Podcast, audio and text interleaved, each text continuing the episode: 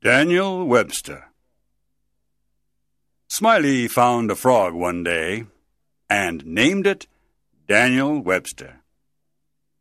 He took it home and planned to teach it a lot of things. For three months, Smiley sat outside his house and taught his frog how to jump far. Daniel Webster was a clever frog and learned quickly.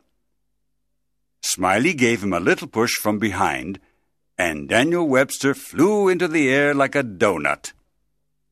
He even turned one or two somersaults in the air.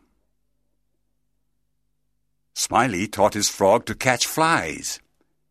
Flies, Daniel, flies! Smiley shouted. Daniel jumped up and caught the fly with his long tongue. Daniel Webster was the champion jumping frog of Calaveras County. Smiley won all bets with his handsome frog. He was very proud of Daniel Webster.